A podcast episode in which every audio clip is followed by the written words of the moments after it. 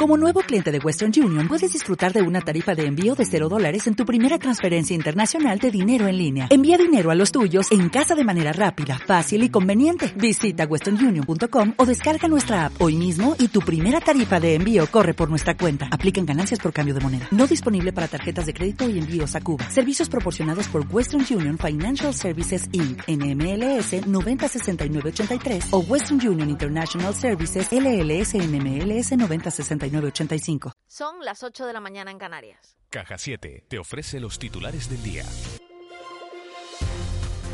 Buenos días. El vicepresidente y consejero de Hacienda del Gobierno de Canarias, Román Rodríguez, ha reconocido hace unos minutos en De la Noche al Día que los instrumentos de las comunidades autónomas para combatir la pandemia son escasos. Ha asegurado Rodríguez que el Gobierno de España no está a la altura en esta lucha contra los contagios. También ha dicho que la ministra de Sanidad, Carolina Darias, está mirando para otro lado. La ministra lo que está haciendo es mirar para otro lado. ¿eh? Y yo, creo que eso eso lo piensa el 95% de los consejeros de sanidad de las comunidades autónomas. Pero salvando este tema, que es desgraciadamente así, tenemos que luchar con los instrumentos que tenemos. Y los instrumentos que tenemos son las medidas que estamos tomando. Ya lo saben, durante la jornada de ayer el gobierno de Canarias ha elevado el nivel de alerta sanitaria en todas las islas, salvo en Fuerteventura y La Gomera. La única isla en el nivel máximo, el nivel 4, en este momento es Tenerife, donde será necesario a partir del próximo lunes el certificado COVID para acceder al interior de los espacios públicos. Esta medida también será aplicable en restauración y hostelería, cuyo aforo puede ser del 50% en el interior. Blas Trujillo es el consejero de Sanidad del Gobierno de Canarias. Van a continuar en interiores con el 50% de ocupación, pero a diferencia de la situación actual, que es de 40%, personas sin certificado, todas las personas, es decir, todas las personas en restauración y hostelería, que es el 50% del aforo, van a necesitar tener el certificado COVID, que se aplicará a partir de los 18 años. Más de 20.000 test de autodiagnóstico de la COVID-19 se han vendido ya en las islas, están agotados en Canarias y los proveedores tampoco tienen reservas. Para el presidente del Colegio Oficial de Farmacéuticos de la provincia de Santa Cruz de Tenerife, Manuel Galván, se han superado las expectativas al tiempo que lamenta que no se haya podido informar desde los establecimientos farmacéuticos de los positivos directamente al Servicio Canario de Salud. Se han dispensado de en torno a 20.000 test en la oficina de farmacia de Canarias, lo cual ha superado las expectativas.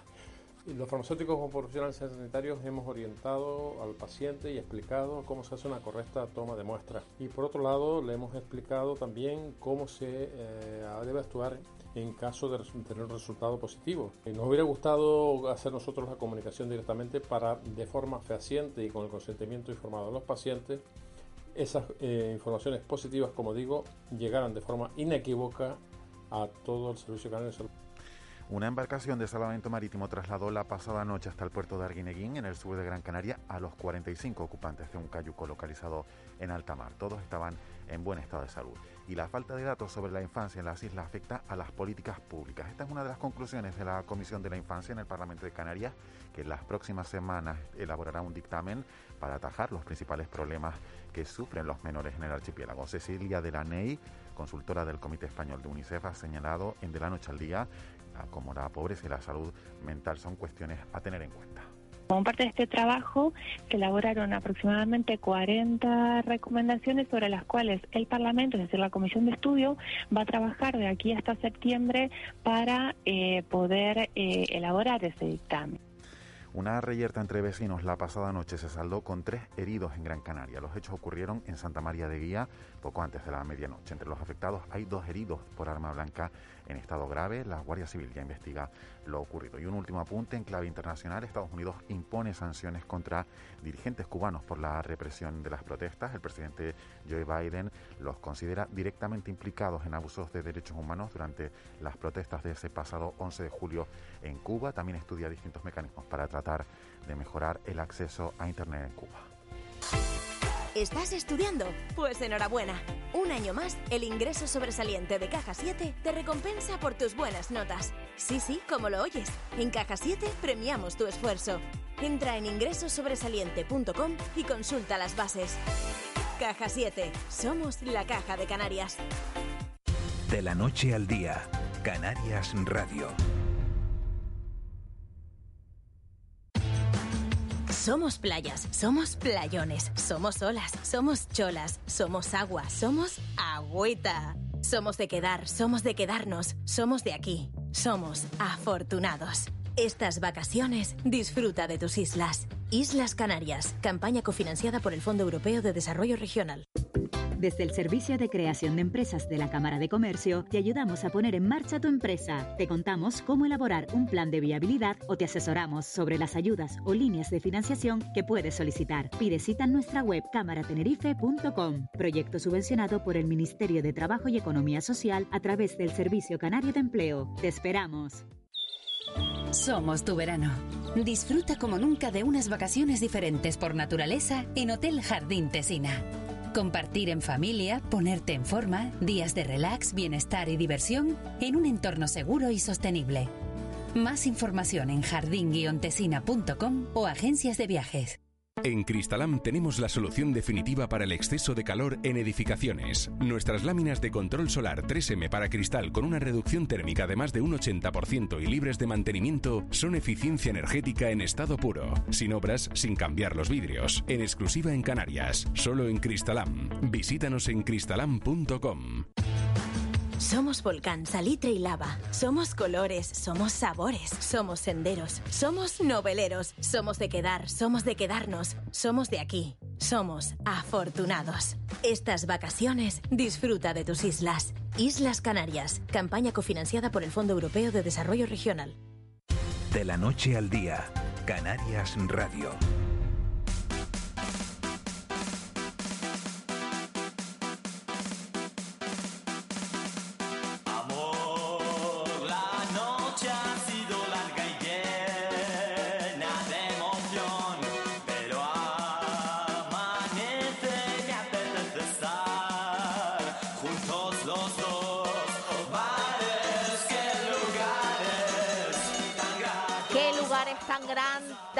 Tan gratos para conversar, para disfrutar, para comer, para hacernos felices durante un ratito, por lo menos cuando estemos dentro o por fuera, en su terraza, que es la nueva normalidad. Nos vamos a ir hasta un bar, en este caso al Torre del Conde, en República de Chile número 9, al ladito del Cabildo de La Gomera. Nos vamos hasta la villa para hablar con su propietaria, Luz Marina Mora. Buenos días. Buenos días. ¿Cómo amanece hoy La Gomera? Bien, un tiempo despejado, sin calima y un poquito de aire como siempre. Bueno, Luz Marina, ¿qué vamos a desayunar hoy en la Torre del Conde? Pues mira, en la Torre del Conde hoy podemos desayunar la tortilla de papas española de todos los días. ¿Con cebolla o sin cebolla? Con cebolla. Ay, sin Dios cebolla. mío. Ha dicho con y sin, ¿no? ha dicho con y sin, menos mal. Para todos los gustos. Sí, sí, sí, hay, de los dos gustos. Qué Y bueno. después pues, tenemos pues todos los demás restos de los bocadillos, nuestro bocadillo de pollo que es muy muy especial.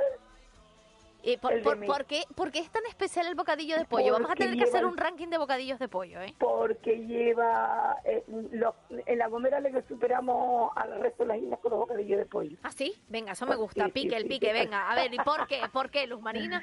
Porque los bocadillos de pollo nuestros son de- con pollo desmechado Ajá. y llevan alioli, o sea, no son con pechuga, y entonces somos especiales. Ah, pero no pones la pechuga de pollo, sino que pones otras partes. que pones? ¿El El muslo, el contramuslo? que eso no, está no, más... no, la pechuga desmenuzada. Ah, vale, vale. Eh, pero bueno. Desmenuzada. Y qué, no triturada. qué- qué toque secreto le da para hacer los diferentes Ah. otras islas? El alioli. Ah, le pone... El alioli y el desmechado del pollo, que no, no es triturado, que es desmenuzado. O sea, son dos cosas diferentes. Todo lo que todo lo que sea rico, madre mía, qué, qué bueno. Eh, cuéntanos, Luz Marina, ¿y los cafecitos a esta hora que piden más? ¿Son de cortados, de té? Eh, no, normalmente todo el mundo decanta por los cortaditos. Hombre, el, el típico cliente que bebe el café, café. Nosotros tenemos el café El Ínsula, que es un café muy bueno, pero la gente decanta mucho por el cortado, el natural o leche y leche. Y entonces lo usamos con leche sin medio desnatada para llevar más o menos el gusto de todos los clientes. Y en Torre del Conde la gente habla mucho, o sea, cuando aprovechan y se van a tomar el cafecito, se van a desayunar, van a almorzar, ¿no? Sí. Porque ahí también se puede almorzar. Sí, sí, sí, sí, sí, se puede almorzar y se puede cenar. Y cuando hacer pues van todo. ahí, mm, ¿de qué suelen hablar los clientes? A esta hora de la mañana, por ejemplo, ¿qué están hablando? Hombre, hasta ahora de la mañana hablan de, de lo que se comentó en la tele, en la radio, de, de lo que pasa en, pues lo que pasa con el COVID, lo que pasa con, con el mundo, si sale una noticia de algo, pues lo- la gente lo comenta. Y si no entre sus compañeros, pues comentan sus trabajos, sus cosas ya. ¿Y el cambio de nivel? ¿El cambio de nivel lo están hablando ahí en La Gomera? Sí, sí, sí, sí, se habla, sí se habla, aquí se habla mucho y aquí la gente se conoce mucho, entonces se habla mucho entre la gente. Y cuando hay un contagiado, por ejemplo, hay una persona que tiene COVID, eh, ¿la gente lo sabe al final? ¿Lo, lo cuenta? Sí, sí, sí, sí, sí. Sí, ahora mismo estamos, lo, mm, no sé, mm, del año que llevamos de COVID, yo creo que La Gomera ahora mismo es cuando más contagiada está. Pero bueno, eso son nada, son cuatro niños que tal, pero que tampoco están malos, sino, ¿sabes? Que le da, eh, le da positivo, pero que no, no tienen síntomas ninguno, gracias a Dios, gracias a Dios. No hay síntomas ninguno. La Gomera se ha O sea- caracterizado siempre por recibir eh, eh, mucha gente de las islas, pero también eh, Sí, turistas, sobre todo alemanes. ¿Has visto muchos alemanes? Ujú. Sí, sí, hay alemanes, hay alemanes. mm, Aún así, en la isla viven muchos ingleses. Aquí viven mucho inglés, mucho alemán, residentes de toda la vida. Y luego ah, llega mucha visita. Y de las islas nuestras nos están llegando muchísimas visitas. Y en especial, este año me decantó, o sea, se ha decantado mucho la gente de Las Palmas. ¿Ah, sí? Sí, sí, por lo de la línea que gracias a Dios el Cabildo hizo ahí para que la línea de- del avión fuese directa y se ve que está funcionando de maravilla porque de Las Palmas no llega gente todos los días a La Gomera. ¿Sabes? Pues- Aprovecha porque yo les pregunto, eso sí se lo pregunto yo a la gente. ¿Y se les ve por San Sebastián, por- señora? ¿O, o ¿Eh? se les ve por San Sebastián? ¿Se están quedando en San sí, Sebastián sí, o los se están sí, moviendo hombre, al sur? A ver, no, se mueven, se mueven por toda la isla. Mira, ayer, por ejemplo, hubo una gente que estuvo en el mismo quedándose en vivienda vacacional, estuvieron en Valle Rey, estuvieron en San Sebastián y ayer se fueron para su isla. Por ejemplo, ayer a mediodía, ¿sabes? Porque se lo pregunté a, uno, a unos clientes, pero la gente sí viene, o sea, ahora lo de la línea directa, esta ha sido, vamos, especial para La Gomera. Ustedes saben que, que las personas de- que, que llevan los bares y tal son, son los mejores prescriptores, ¿no? Si, ¿A dónde voy? ¿Dónde, Lo que vendemos, ¿verdad? dónde- Claro, claro. Sí, ¿dónde- es la mejor dónde- información turística, ¿no? Por ¿Dónde lo llevo, general, la- ¿no? ¿Dónde me llevo las galletas? ¿Dónde? Ahí que ustedes tienen una función ahí muy importante. Vienen mañana, sábado, vienen muchos los motoristas. Ah, sí. Vienen lo- los equipos de motoristas de Tenerife, de La, la- de la Palma, todos los, los motoristas vienen porque ellos decantan nuestra isla, me comentan, por mm, que las carreteras están muy, muy buenas y que tiene mucha curva y entonces les gustan las curvas. Porque se toman un cafecito primero para que vayan bien despiertos Sí, y no tengan sí, ningún sí, sí, susto, por, ¿no? por supuesto, por supuesto. A ellos se los pone fuerte. Un bocadillo de pollo. A ¿no? ellos se los pone fuerte el Ellos café, señora. desayunan un bocadillo de pollo, un bocadillo de ternera o de mechada y un buen zumo de fruta natural, de papaya, de naranja, de mango, de plátano, de piña, de fresa y, en- y ya después cogen carretera. Sí, señor, yo te lo digo. Ellos desayunan en la sumería, en la sumería. Con ese acento y con ese apellido Mora. Herrera, vamos. Mora, eh, Herrera, Bueno, ¿era el segundo bueno, es que apellido? más o menos, Herrera, más o Herrera, menos sí. le, le falta Imposible. el chinea, señora. No, no, no, no, no, los chineas son de Bahía Rey, no son de Sebastián. ya vea cómo lo sabe, ¿eh? Me encanta, es que no hay nada que se les escape, ¿eh? ¿Por qué, por qué saben tanto los gomeros? Los chineas son de Bahía Rey. El Mora es muy gomero también. Luz Marina, ¿y qué opina y qué opina la gente de, utilizar el certificado de vacunas para bueno para, para poder ser más en el interior de un restaurante, para acudir a espectáculos? ¿Se, se comenta esto, esta decisión que Ay, casi la más ay, llamativa eh, de ayer, ¿no? De- Ay, en- es- eh, ahí sí que me dejas un poco perdida, ¿eh? Ahí todavía está la gente, ¿sabes? Como que sí, como que no, o sea, pero lo que sí que está la gente súper reeducada en cuando le das la, la planilla para que se registren cuando están dentro de los locales, todo el mundo se registra, ¿sabes? No, no, no yo protestan. pensé, no, no, yo pensé que iban a haber incidentes, pero no, no, no, de verdad que no es. Bueno, que se Yo registran por desde si cuando- sí, sí, por lo, porque Por- hay un caso o algo que nosotros estamos obligados a, a tener las plantillas, claro. Pero no, no, de momento la verdad que en ese lado no. Y estas plantillas se guardan un tiempo, ¿no? Claro, claro, claro, las tengo que guardar yo como. Claro. Luz Marina Mora, República de Chile, número 9, justo al lado del Cabildo de La Gomera, en San Sebastián. Tenemos el bar Torre del Conde, desayunos, almuerzos, cenas. mm, Charlan Después ustedes con Luz pueden venir Marina. a almorzar, pueden venir a almorzar o a cenar, pueden venir a almorzar la hamburguesa gourmet o a Ah, cenar la mira, hamburguesa gourmet. muy bien, qué rico. que es la hamburguesa ahora, que es lo que la sumería se está conociendo ahora más que nunca por la- el cambio de, de imagen que le dimos a través del COVID y, y gracias a Dios bien, o sea, perfecto. Y ustedes van y saludan a Luz Marina, ella les aconseja de todo, les recomienda todo lo de la isla, que es la mejor guía turística que pueden tener de La Gomera. Ok. Muchas gracias, Luz Marina. un beso día, enorme a La gracias, Gomera. Gracias. chao. Venga, chao, un beso. De la noche al día, Canarias Radio. Bueno, decía Román Rodríguez, nos ha dejado varios titulares, ¿eh? ha cargado contra la ministra de Sanidad diciendo que poco menos que nos ha dejado completamente abandonados a todas las comunidades autónomas con, con las distintas decisiones que se han tomado. Es que la ministra insiste eh, semana tras semana en que las comunidades autónomas tienen suficientes herramientas, que esta es la, la letanía del gobierno central desde que desapareció prácticamente el estado de alarma, que las eh, comunidades autónomas tienen herramientas suficientes.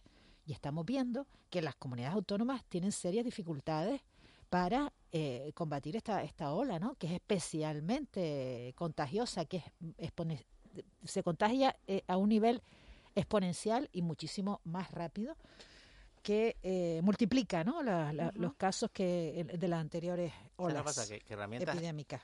que herramientas de la gestión, para la gestión sí tienen. Lo que hay es una insuficiencia normativa que afecta a todo el territorio nacional.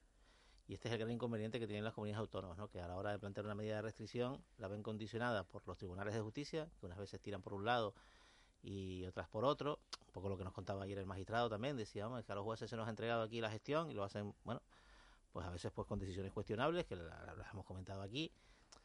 Pero Es que cuando- añade claro, incertidumbre a la incertidumbre. Claro, ahora o sea, aflora un poco eh, esta, esta, mm, esta situación, pues eh, inexplicada y, y- tengo que decir que a veces también inexplicable de por qué durante un largo año de gestión, donde bueno se ha producido un amparo, que ha sido el, estado de alarma, no, no se han acometido el- un clima de mayor sosiego posible, el que permitiera la política española, que no da para mucho, es verdad, eh, aprobar por consenso una ley específica sobre crisis sanitaria que Ahora- avalada por una mayoría absoluta permitiría ahora a las comunidades autónomas ajustar estas cuestiones. Básicamente el toque de queda es la, la, la, la más bueno la más plausible, ¿no? Eh, y, y entonces sí podría, sí permitiría a, a, a la ministra Carolina Darias, que en este caso, sinceramente, digámoslo, ejerce de portavoz del gobierno, o sea, vi- le viene dada un poco una decisión que, que, que se ha adoptado en el conjunto del, del Consejo de Ministros y, si me apuras, en la presidencia del gobierno en el Palacio de la Moncloa, ¿no?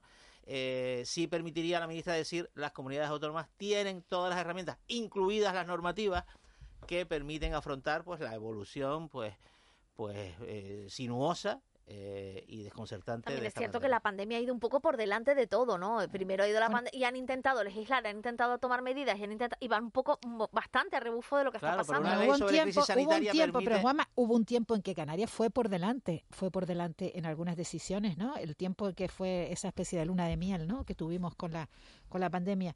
Eh, la decisión que, que tomó ayer el Consejo de Gobierno de Canarias respecto al uso del certificado de vacunación para eh, poder eh, seguir utilizando el interior de los locales y el aforo en espectáculos, etcétera, en nivel 4, yo creo que es lo que marca, ¿no? Lo que marca ahora Un una nueva, una nueva un fase, paradigma. un nuevo paradigma, una nueva fase en, en, en, en esta situación que estamos viviendo, ¿no? A partir de ahora, el certificado de vacunación va a ser nuestro salvaconducto para eh, abrir una serie de actividades, ¿no? Claro, que- que- que no sabiendo, sabemos si es una medida que- que, está para quedarse, ¿no? exacto, y sabiendo que la vacuna no nos eh, libra del contagio y no nos libra de contagiar, que esto es un asunto que todavía está en, en, en veremos, ¿no? No, pero de, de todas maneras, bueno, es ver- hay una, cosa, una cosa llamativa, que, que son do- dos cosas que me resultan llamativas un poco son las decisiones de ayer. Es verdad que se abre paso, Italia, Francia ya lo está aplicando, Italia lo aplicará desde el próximo lunes, el, certificado de vacunación para acceder a eventos culturales, restaurantes y tal. Bueno, en principio se diseñó el certificado de vacunación para permitir la movilidad, digamos, de los viajes, de los, de los vuelos, de los viajes en avión, de, digamos, de, era, un esquema pues, pues como más ambicioso a escala europea. Bueno, al final el certificado de vacunación nos va a permitir ir a, la hamburguesería de la esquina.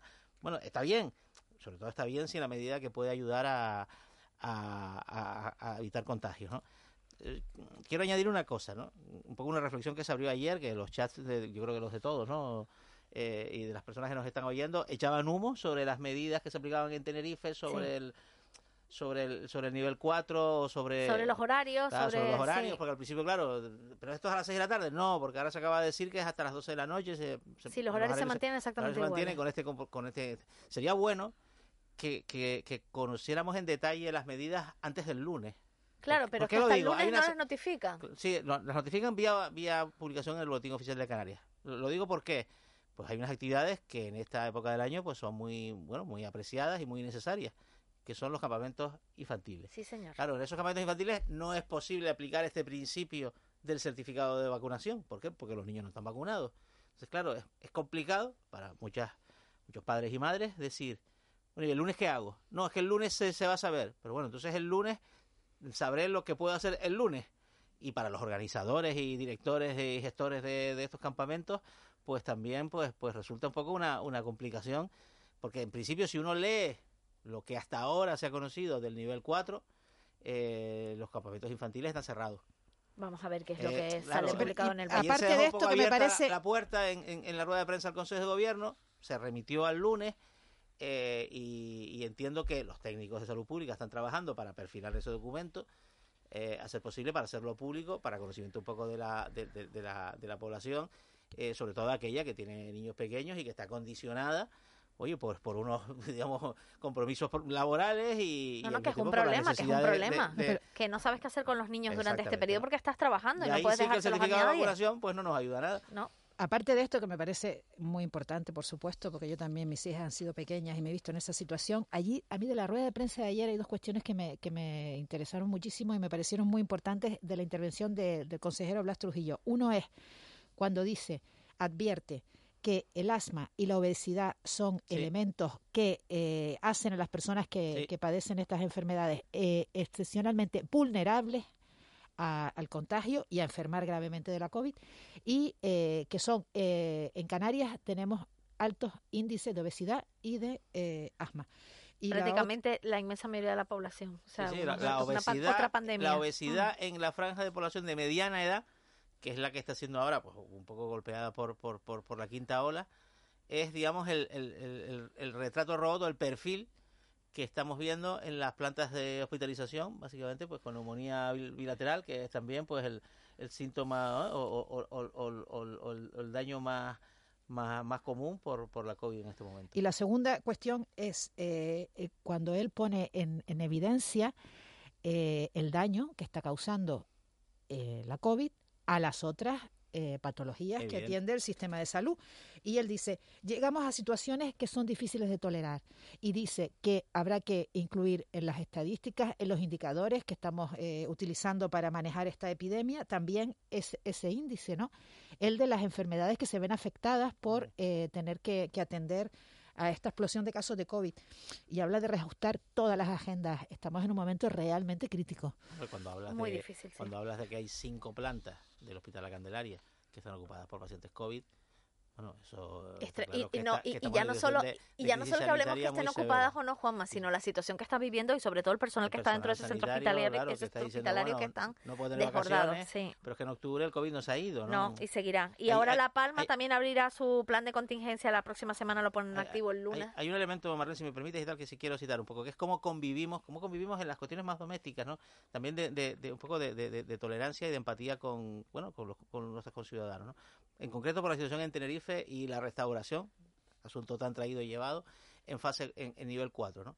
Es decir, que los que estamos vacunados podremos acceder a los interiores con las mismas un poco normas de aforo que existían en nivel 3 eh, y, y sin embargo las, ter- bueno, y las terrazas sí que pueden estar un poco los, los no vacunados. ¿no? ¿Cómo vamos a, y ahí sí que un poco es una reflexión que, que- que estaba haciendo ayer, ¿cómo, cómo convivimos con aquellas familias, por ejemplo, que tienen niños, que los niños no están vacunados, los niños no pueden ir a los interiores, y cómo somos un poco comprensivos de decir, bueno, pues si, si, si voy a un interior, pues a lo mejor también dejo una mesa libre en una terraza para que una familia con niños se pueda pasar un ratito, ¿no? Y, y, y ese esfuerzo un poco de ponernos en el lugar del otro, que, que es una... Que, Es que- algo que- difícil Pero, Juanma, de que, no es, que- Juanma. que es un esfuerzo cero y que al final nos permite convivir mejor en estas circunstancias difíciles y disfrutar un poco del verano. Pero esta, esta, esto no fue, yo creo que no se quedó muy claro esto, esta, esta, esta situación que tú planteas, ¿no? Porque el consejero hablaba de eh, es, eh, obligatorio la vacunación hasta los 18, ¿no? Entonces, si no es obligatoria, hasta los a partir 16, de, los- ¿eh? a A partir de los 16 18, 16, bueno, 18. Eh, entonces, si no es obligatorio pedir la vacuna, el certificado a, a menores de esta edad, pues por lo tanto eh, podría ser que puedan estar dentro del, No me del queda claro, restaurante. Eh, eh, exactamente, lo No, que yo veo es que no está mm, claro, ¿no? Sobre vacunación, hay que recordar a los que nos están oyendo en este momento, va a haber vacunación sin cita en Tenerife, Gran Canaria, La Palma y Fuerteventura durante todo este fin de semana, tanto sábado como domingo, en diferentes puntos de vacunación masiva en estas islas. Tanto en La Gomera, en El Hierro y en Lanzarote se continúa además este fin de semana con el sistema de vacunación según las agendas eh, de citas previas. Recordemos, la franja de edad en Gran Canaria y Tenerife, la vacunación se destinará a personas mayores de 18 años, mientras que en las jornadas en las islas de Fuerteventura y La Palma se centrará en vacunar a residentes de más de 16 años. Recordemos el horario en Gran Canaria de 9 a 6 a 4 y media de la tarde en Expo Meloneras. Eh, tendrán esa oportunidad de vacunarse en el terreno de lucha de Pedro Hidalgo de 9 a 16.30 y en Tenerife será de 9 a 7 de la tarde en el pabellón Santiago Martín. Es una oportunidad única para que las personas aprovechen, digo única, se seguirán haciendo más vacunaciones y más oportunidades de citas, pero aprovechen esta sin cita que antes, mientras antes se vacunen, antes resolveremos Además, este problema pare- entre todos. parece, Marlene, que hay, que hay suministro de vacunas suficiente en la medida de que de el, Y eso que había escasez de Pfizer, ¿eh? Sí, Pfizer sí, el- la- las entregas a, a la, a, la, a la Comisión Europea y por tanto a, a los Estados miembros de, de la vacuna Pfizer-BioNTech se, se iba a reducir este mes de agosto por algún problema logístico y de producción, pero bueno, se han incorporado otras. Básicamente, en esta población joven eh, se está produciendo un refuerzo de, de la vacuna moderna, ¿no? Que, que Mm. hasta ahora ha sido un poco eh, bueno pues pues pues minoritaria en el en, digamos en el ecosistema digamos de, de, de posibilidades que ya en estos momentos pues, pues, pues ya AstraZeneca pues ya no se está administrando ni España va a poner ninguna vacuna más de AstraZeneca y estamos con- con, con Janssen que tiene una franja de edad muy concreta y con las de uso general que son las de ARN mensajero que son mm, que son Moderna y Pfizer. Moderna y Pfizer. Pongo un ejemplo, mis dos hijas se vacunaron el pasado martes, tienen 20 y 18 años y les administraron la vacuna De Moderna. Moderna, sí. Es que son las más modernas. Eh, no sé si ustedes tuvieron la suerte de que les tocaran los bonos turísticos. No. No. Bueno. Yo me puse quedé en el puesto de reserva 40 y pico mil. O sea que si, si hay 40 y pico mil que a- agraciados que no la quieren, pues que renuncie.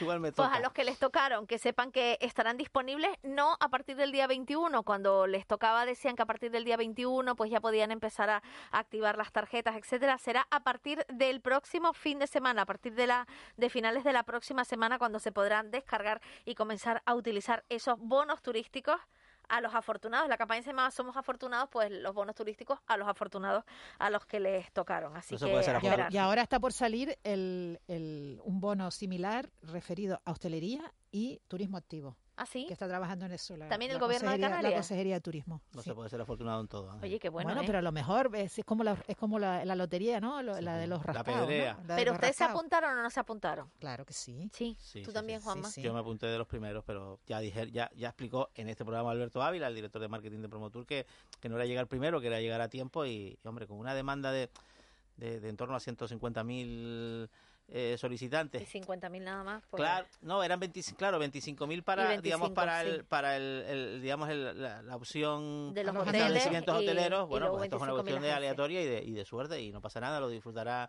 eh, reactiva el sector, lo disfrutarán otras personas y los ¿Tú sabes quién tiene suerte hoy, Juanma? quién tiene suerte. En la que está ahí al otro lado, Ángeles, que se nos va. Pero Me voy, Se va de vacaciones. me voy de vacaciones. a disfrutar. pero la vamos a echar de menos mucho. ¿Qué vas a hacer, a Ángeles? ustedes, Vamos a a cotillar, ustedes. ¿qué vas a hacer? Pues mira, mm, las cosas que hago yo, montar en bici, no sé, jugar al tenis playa. Descansar, desconectar. gustan, ¿Vas a seguir sí. escuchando? Leer, ¿Vas, a. ¿Vas a estar pendiente de los medios o vas a desconectar totalmente? A, a media velocidad. Ah, a media bueno, velocidad. bueno. Desconexión total no, no es prudente en estos tiempos que corren, porque te, dejas, te desconectas dos días y ha cambiado absolutamente todo. Es que esto es verdad, de la noche a la mañana cambia todo, como este programa. Muchísimas gracias, Ángeles, que disfrutes y que lo pases genial y que aproveches mucho esas 36 horas que logras sacarle al día eh, con tu familia y, y con toda la gente que, que aprecias. Muchísimas gracias. gracias. Y que vuelva. Volveré. Eso, vuelve, vuelve, por favor. Juanma, hasta el lunes, tú sí vuelves, ¿no? lunes, pues sí, eh. La- bueno, disfruta, disfruta el fin de semana también. Gracias. gracias a los dos. Continuamos con De la Noche al Día. Te presentamos En Plan Fácil, nuestra manera de hacerte la vida más fácil. Abre tu cuenta y disfruta de todo un mundo de ventajas. Da el salto a Caja 7. Porque somos la Caja de Canarias. De la noche al día, Canarias Radio.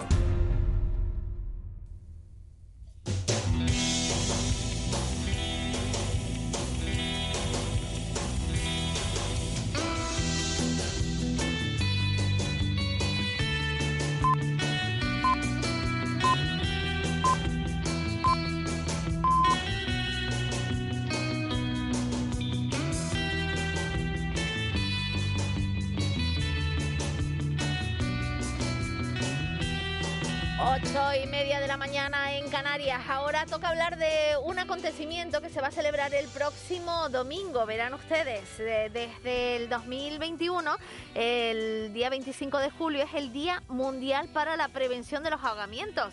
Pues precisamente de eso vamos a hablar, de los ahogamientos. Aquí en Canarias que tenemos más de 1.500 kilómetros de costa, ¿cómo no vamos a ocuparnos de algo tan importante para toda la población? Esta semana teníamos un hecho terrible, un niño de apenas tres años que moría ahogado en, en un charco en Gran Canaria. Es algo realmente terrible. Y si hay una persona que sabe este tema, es el director y promotor de la plataforma canaria 1500 kilómetros de costa. Chano Quintana, buenos días. Marlene, buenos días, encantado de, de saludarte. No sé si el día 25 de julio es un día especial para ti, ¿no? Por aquello de la prevención de los ahogamientos, que es algo que tú llevas haciendo todo el año y desde hace muchísimos años.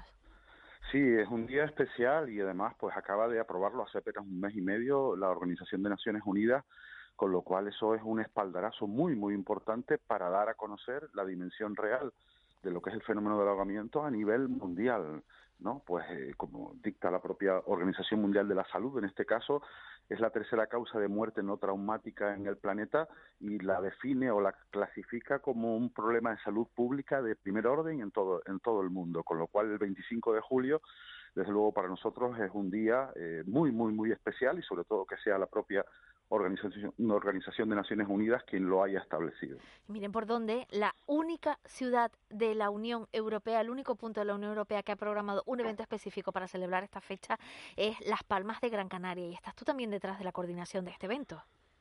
Efectivamente, conjuntamente con la Concejalía de Ciudad de Mar, con la colaboración del Cabildo, del propio Gobierno de Canarias, ahí hemos, eh, pues nos hemos echado la, la manta a la cabeza y precisamente, como muy bien dice, es el único punto de toda la Unión Europea. Eh, a nivel mundial solamente va a celebrar lo que tengamos conocimiento eh, Brasil, en Río de Janeiro, y precisamente si eh, la, pandemia, la pandemia nos lo permite, Marlene, eh, haremos un contacto directo, un hermanamiento en directo desde la playa de las Canteras con Río de Janeiro, con David Spielman, que es un amigo, compañero, pertenecemos al mismo grupo internacional, y David Spielman es el número uno del mundo en investigación de ahogamientos, es médico, es el director de Sobrasas, la Sociedad Brasileña para el Salvamento Acuático, y bueno, pues el, eh, su- sus trabajos están en la revista Science, que es la, la tabla de supervivencia que lleva su propio nombre, David Spielman, y eso es uno de los actos que vamos a hacer, a realizar, que es el hermanamiento con, con Río de Janeiro y Canarias, y luego también contactaremos con el presidente de Bandera Azul, José Palacio desde Galicia, y la participación pues de, de, de 80, 80 menores de edad, eh, donde van a aprender a hacer un taller de reanimación cardiopulmonar, van a hacer un taller en, la- en el agua de mm, supervivencia, en, supervivencia en el agua, va, está prevista la, la participación de un helicóptero del Servicio Aéreo de Rescate del SAR, donde va a ser un simulacro de rescate en la propia en la propia eh, playa. Y otro elemento muy curioso es que ese día, la sorpresa que se van a llevar todos los usuarios de la playa de las canteras, cuando a primera hora de la mañana oigan esos mensajes que lanzan por megafonía normalmente los efectivos de Cruz Roja, anunciando la prevención, la precaución, las banderas. En este caso van a ser niños y niñas quienes van a dar los consejos a lo largo de todo el día a través de la megafonía de la playa de las canteras y además con una forma yo creo que muy original y desde luego muy muy directa e inocente como lo hacen los niños. Eh, quería preguntarte, Chano, precisamente, hablas de los talleres de reanimación cardiopulmonar.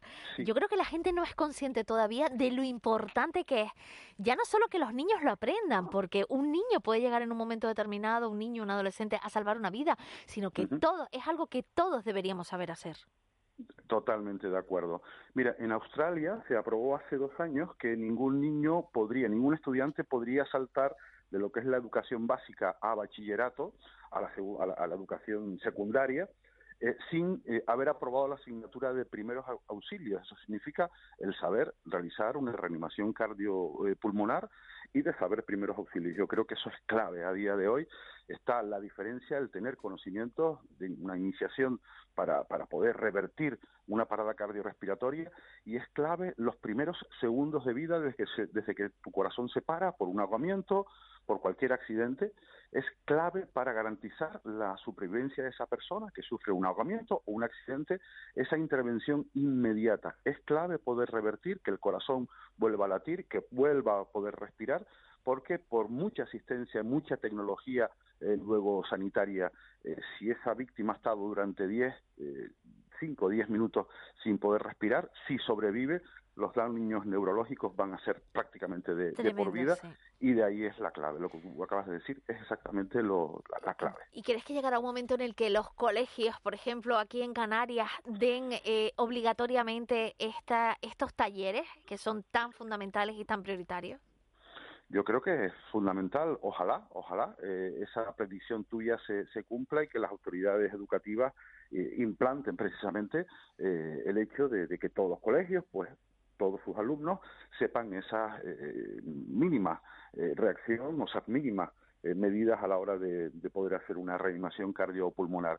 De todas formas, aunque no sepamos, que es una pregunta que me hacen siempre, Marlene, en todas las, charlas que damos por toda Canarias, bueno, yo no sé hacer RCP y si alguien se me ahoga delante y está inconsciente, siempre es mejor hacer algo lo que hemos visto por las televisiones, por las series, eso de poner las dos manos encima del pecho, de soplar por la boca, aunque no sepamos hacerlo porque no nos han instruido de una forma ortodoxa, aunque no sepamos, siempre es mejor hacer algo que no hacer nada. Esa es la recomendación que dan todos los especialistas del campo médico y muchas veces me dicen, ay, ¿y si es un niño y le puedo romper una costilla, más vale romper una costilla que no que ese niño pierda la vida. Así que aunque no sepamos, mejor hacer algo que no hacer nada. Eh, es que no somos conscientes de la importancia que tiene el mar y el estar preparados en el mar en Canarias, porque justamente estamos rodeados de mar. Eh, al año mueren 374 mil personas, unas 40 personas cada hora ahogadas. En Canarias eh, vivimos esta tragedia muy constantemente. Desgraciadamente, los migrantes el drama de la migración nos ha traído más víctimas eh, en, algo que no queremos que sea una estadística, sino en las pérdidas de vidas eh, en el mar. Y creo que, Sebastián, también es importante desde aquí hacer un llamamiento para que la gente sea consciente de la gravedad que es ir al mar y, y el saber nadar, o por lo menos tener mucho cuidado en las costas y en los lugares donde nos acercamos al mar. Sí, es fundamental. Este mes de julio está siendo un mes trágico. Tú iniciabas eh, la entrevista que estamos ahora manteniendo con la muerte de Ian, este niño de tres años.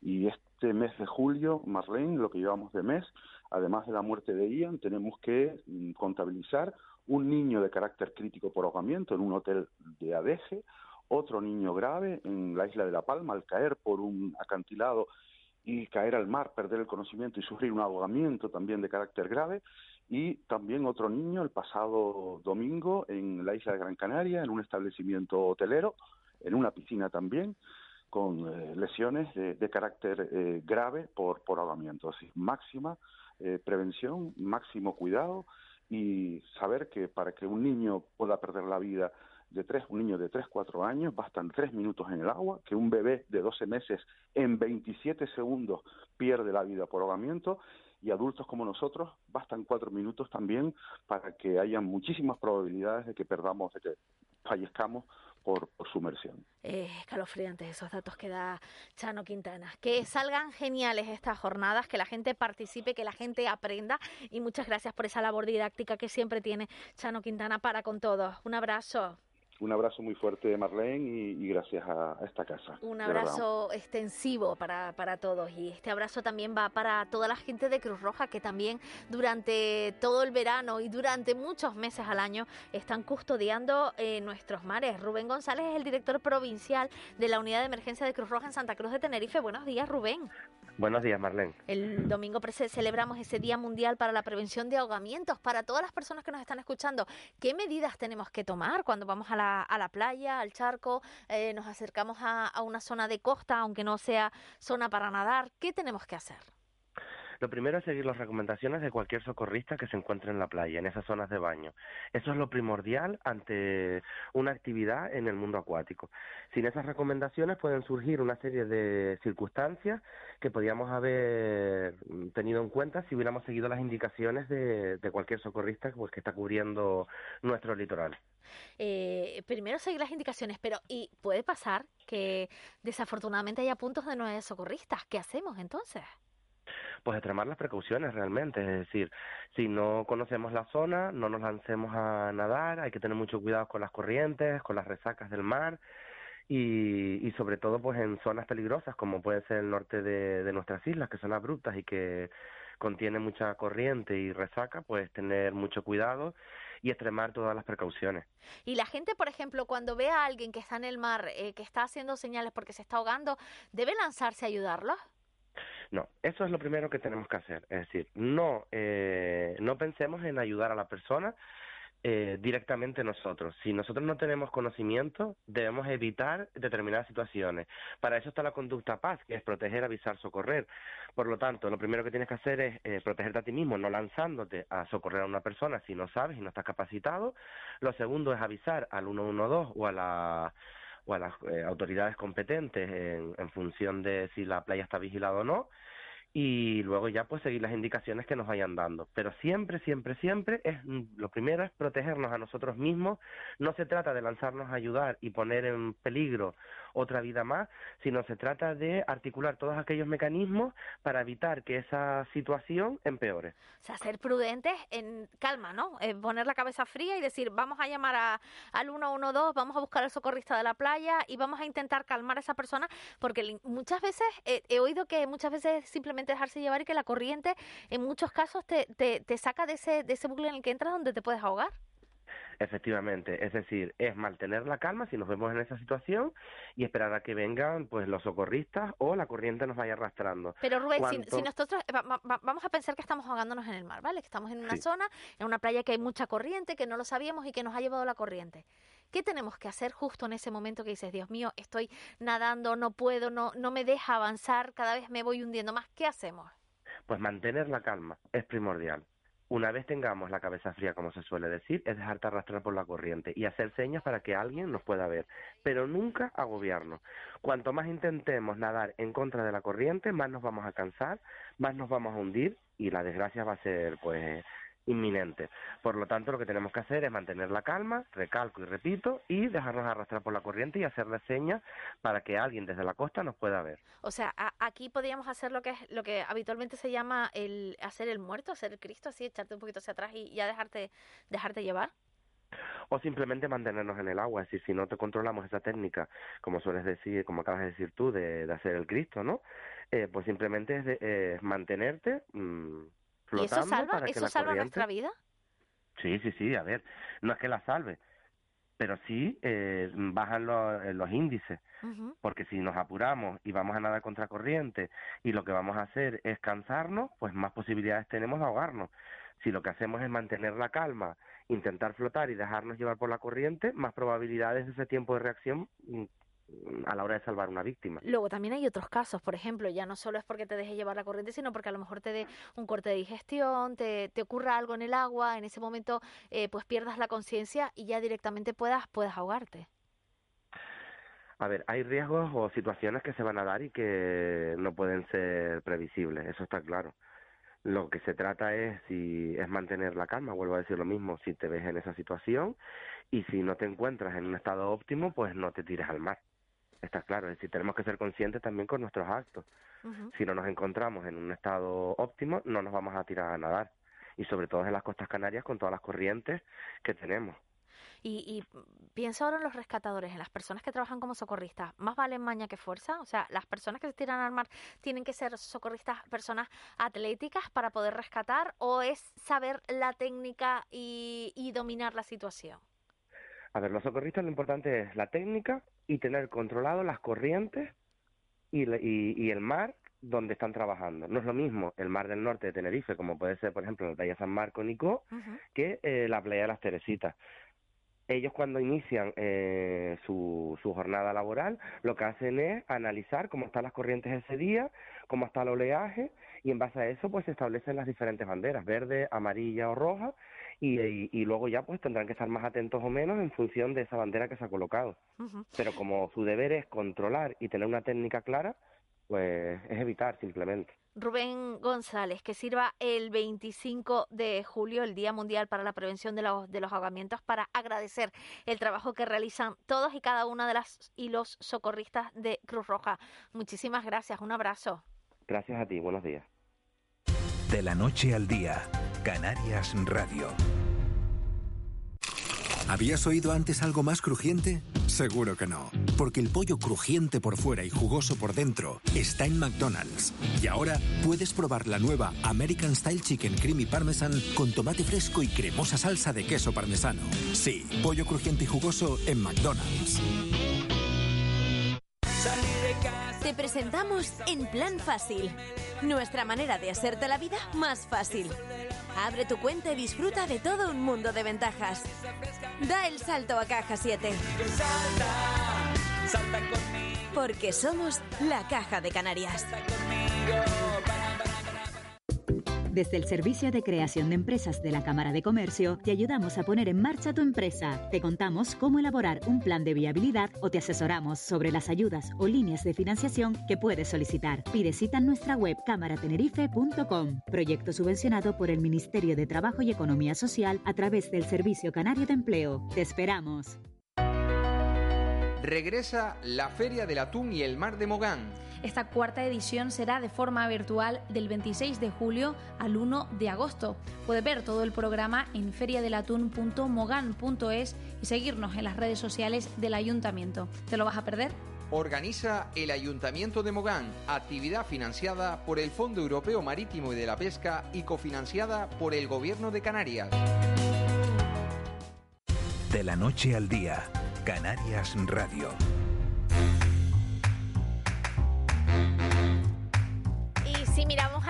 Cuando hablábamos del tema de los ahogamientos, también tenemos que mirar al mar como medio de transporte, como las antiguas autopistas de Canarias, porque cuando no había carreteras, todo se hacía a través del mar. Embarcaciones como Rosario, Mercedes de Abona, San Miguel, Amir, Sancho, La Amelia, Consuelo, o los vapores Tenerife, Esperanza, Vier y Clavijo, o si nos vamos más allá, los Bergantes, Venus, San, San José, Santiago, o incluso me voy más allá, el Pailebot, que no acabó muy bien, la verdad, eh, Tinerfe, que acabó eh, pues hundido y con 35 personas fallecidas en la travesía, servían para unir trayectos en distintos puntos de las islas. Son embarcaciones que hoy en día se han quedado un poco en el olvido, pero que hoy queremos recordarlas. Y para ello nadie mejor que el presidente de la Fundación Correo de La Palma, Juan Pedro Morales. Buenos días. Hola, buenos días. Siempre es un placer escucharle porque si hay una persona que sabe de mar en Canarias es Juan Pedro. Eh, ¿qué, de, ¿Qué de embarcaciones han surcado los mares de Canarias haciendo de autopistas? Uf, eh, bueno, precisamente estoy trabajando un poco en el, en el tema, cada vez me gusta más, me entretiene eh, y es interminable, es inagotable. No, no soy de los que más saben, ni mucho menos, pero bueno, sí soy un aficionado y me gusta mucho eh, la historia desde el principio, desde que era muy pequeño. Juan Pedro, estas Y- embarcaciones que se usaban, por ejemplo, para unir, eh, se me ocurre, eh, eh, Santa Cruz de Tenerife con la zona de, de Arico, con la zona del Poris de Abona, esos tipos de trayectos que aprovechaban y llevaban a la gente y también llevaban pues mercancías, frutas, verduras, incluso los, los achasneras, eh, ¿se, ¿se utilizaban también en, en otras islas?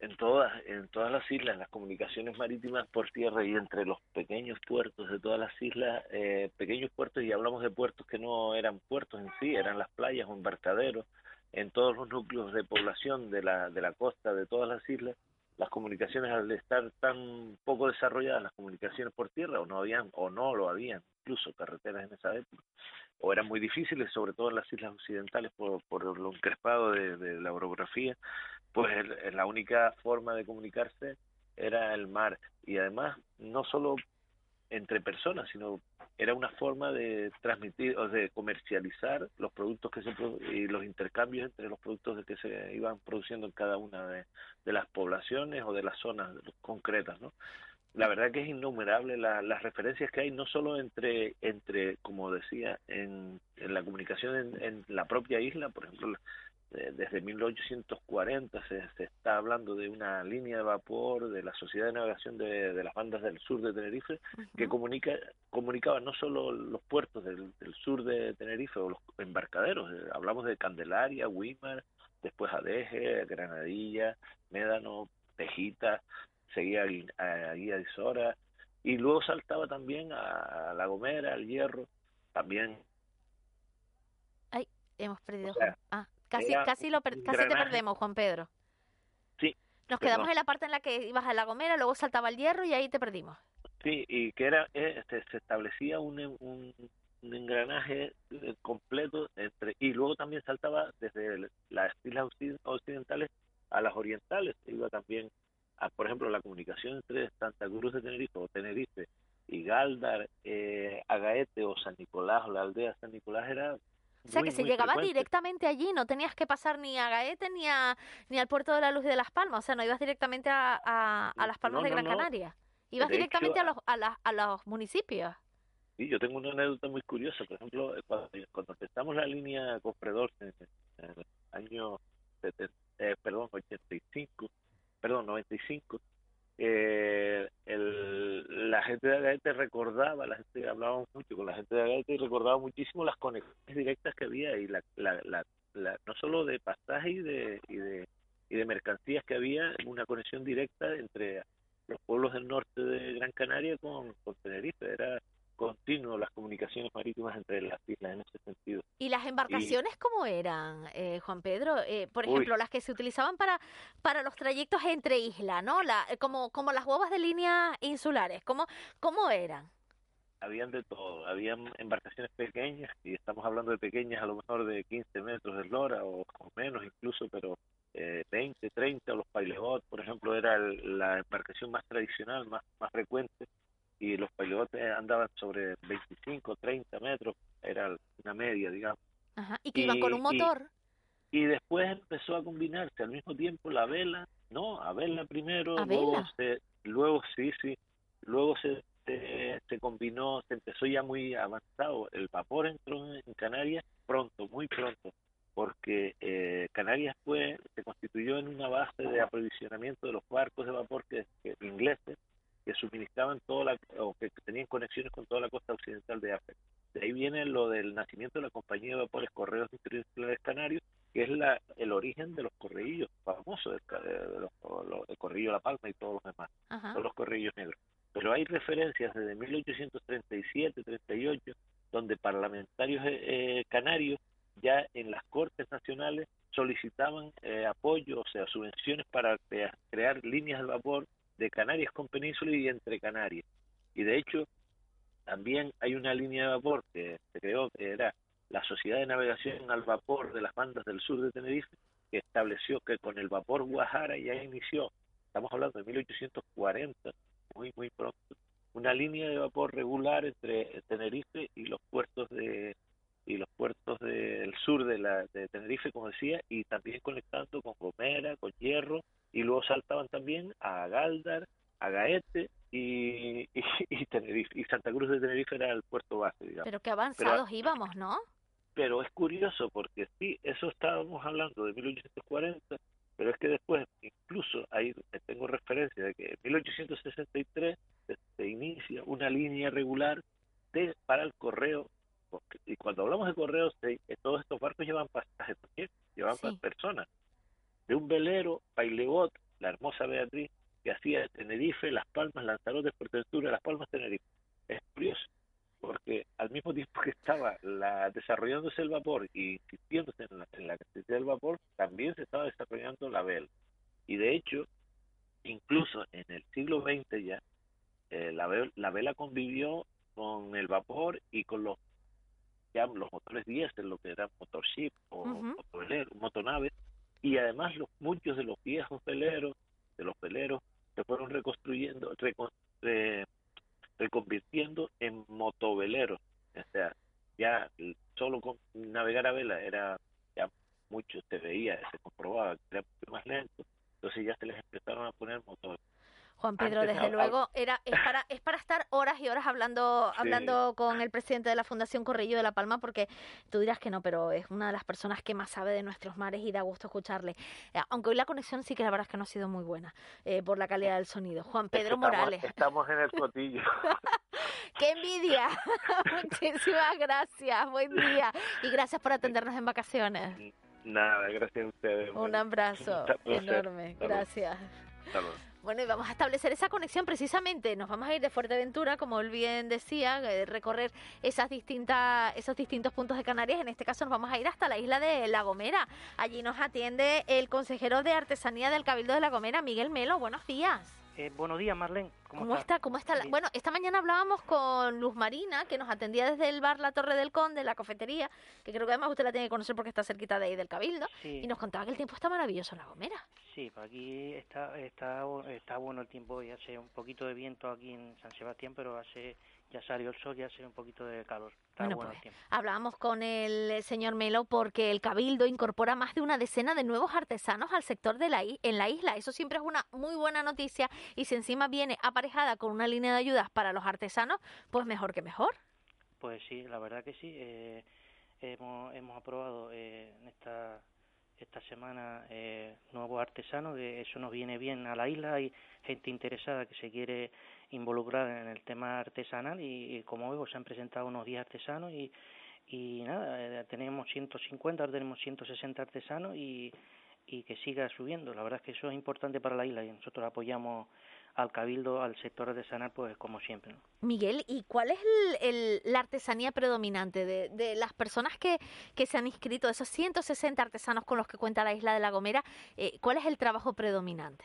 Hombre, hay de todo un poco, hay artesanía tradicional de, de chácara, de tambores, de, de, de trapera, de macramé, eh, también hay eh, materiales reciclados, pues cerámica, en fin, eh, una variedad de, de, de artesanos de, pues, de todo de todo índole. Ujú. Y en cuanto a las ayudas, los que nos estén escuchando en este momento, ¿cómo, cómo pueden acceder?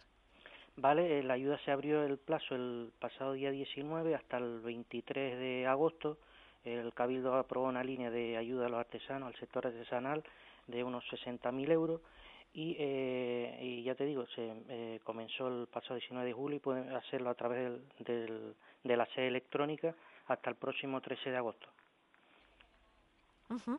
Eh, y, y si hay alguna, alguna persona eh, que nos esté escuchando que sea muy mañosa o que tenga tradición en su familia de hacer algún tipo de arte, eh, que pueda considerarse artesano, ¿qué necesita, qué requisitos tiene para, para poderse convertir en artesano e inscribirse en el cabildo? Hombre, eh, tiene que cumplir con los requisitos que establece el gobierno de Canarias. Hay una, hay una, una, un- una normativa que viene a través del gobierno de Canarias donde aparecen los diferentes eh, sectores, eh, oficios artesanales y tiene que cumplir esa serie de requisitos eh, para poderlo, para poder ser artesano.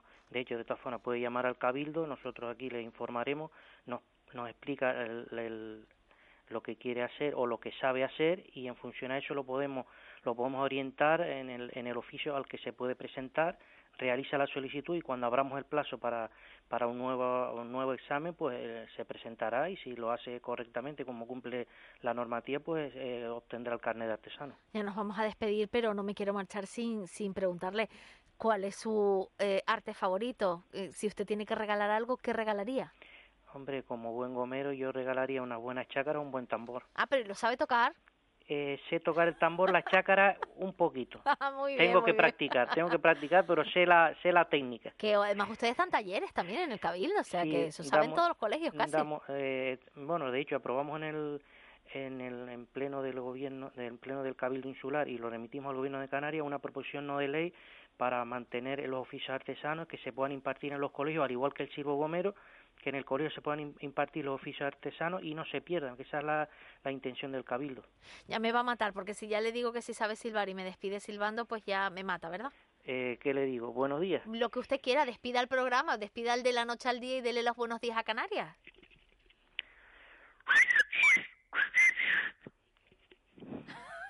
Es que también tengo que practicar más. No sé si se entendió lo que Sí, dije. sí, dijo buenos días Canarias, ¿no? Vale, de acuerdo. Ah, mire, ya entiendo el silbo gomero, ¿usted ha visto? algo de herencia gomera uno tiene en las venas, ¿eh? Sí, sí, sí, algo hay, algo hay. Qué maravilla. Bueno, pues un abrazo para la isla de La Gomera. Ya saben, todavía están a tiempo. Si quieren inscribirse como artesanos, tienen que hacerlo en el Cabildo de La Gomera. Y si quieren apuntarse a las ayudas también por vía telemática o acercándose al Cabildo. Muchísimas gracias, Muchas Miguel. gracias, Marlene. Un Buen abrazo. día, un Adiós. abrazo. Chao, chao. En nada, volvemos a las noticias, llegan las 9 de la mañana y tendremos a nuestro compañero C. Castro que nos contará eh, la última hora de las noticias. Es curioso porque estoy viendo también la televisión canaria y creo que están en La Gomera, además, haciendo el programa en directo desde San Sebastián de La Gomera. No lo hemos, no lo- de verdad que no lo hemos coordinado, pero hoy La Gomera ha tocado especialmente en, en este programa y hoy están haciendo el directo desde allí. Nos vamos a las noticias con C. Castro.